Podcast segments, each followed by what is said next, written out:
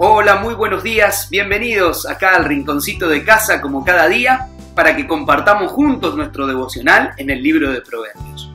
Hoy y en esta segunda serie vamos a ver el capítulo 19 y vamos a leer desde el versículo 9 al versículo 20.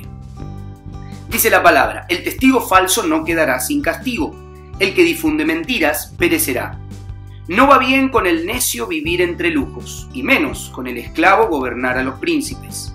El buen juicio hace al hombre paciente. Su gloria es pasar por alto la ofensa. Rugido de león es la ira del rey. Su favor es como rocío sobre el pasto.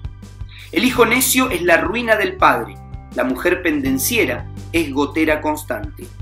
La casa y el dinero se heredan de los padres, pero la esposa inteligente es un don del Señor. La pereza conduce al sueño profundo, el holgazán pasará hambre. El que cumple el mandamiento cumple consigo mismo. El que descuida su conducta morirá. Servir al pobre es hacerle un préstamo al Señor. Dios pagará esas buenas acciones.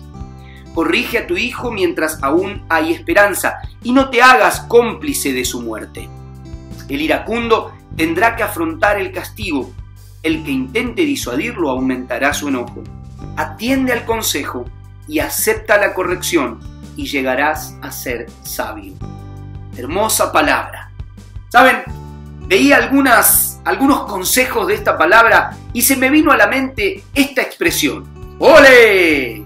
¿Cuándo se da esta expresión? Esta es una expresión que generalmente se utiliza para evitar o cuando alguien evita una embestida. Cuando el torero evitaba la embestida del toro, la gente, el público gritaba ¡Ole! Y ahí como que se alegraba de que no había sido embestido.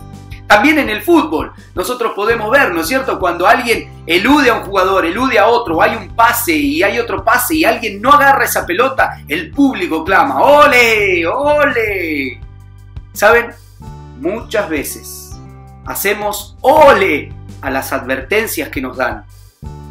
Pero también podemos hacer ole a lo malo que podemos tener. La palabra de Dios nos dice un buen consejo. Miren, el testigo falso no quedará sin castigo, el que difunde mentiras perecerá. Hacele ole a las mentiras. Evitalas. Que no te haga una embestida la vida de mentira. Pero mirá qué perla encontramos acá, un tesoro impresionante en el día de hoy. ¿Para qué? Para no, para no hacerle ole. Mirá, dice, el buen juicio hace al hombre paciente. No le hagas ole al buen juicio. Mirá lo que dice, su gloria es pasar por alto la ofensa. A la ofensa, hacele ole, déjala pasar y vas a actuar con buen juicio. Mirá lo que dice la palabra de Dios. El hijo necio es la ruina del padre, la mujer pendenciera es gotera constante.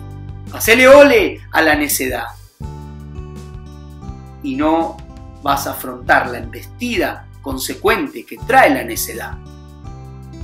La palabra también dice, mira, la casa y el dinero se heredan de los padres. A eso, a la herencia, no querés hacerle ole. Pero sabes una cosa, mira lo que dice esto, pero la esposa inteligente es un don del Señor.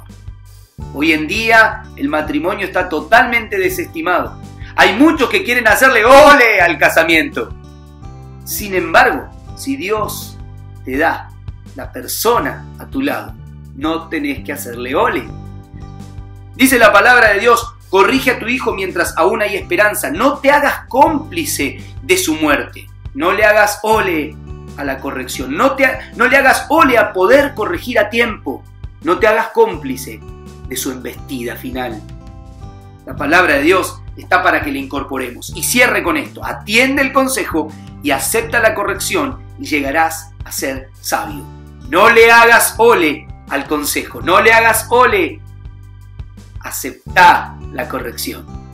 Acordate, incorpora esto para poderlo aplicar. Que Dios te rebendiga.